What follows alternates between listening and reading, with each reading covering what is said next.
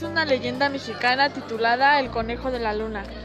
Antes de que hubiese día se reunieron los dioses de Teotihuacán y dijeron, ¿quién alumbrará el mundo?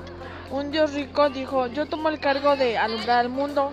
¿Quién será el otro? Y como nadie respondía, se le ordenaron a otro dios que era pobre y buboso.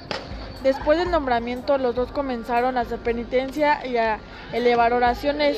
El dios rico ofreció plumas valiosas de un ave que llamaban quetzal, pelotas de oro, piedras preciosas, coral e incienso.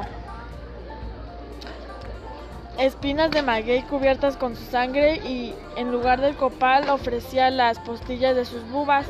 A la medida noche terminó la penitencia y comenzaron los oficios. Los dioses regalaron al dios rico un hermoso plumaje y un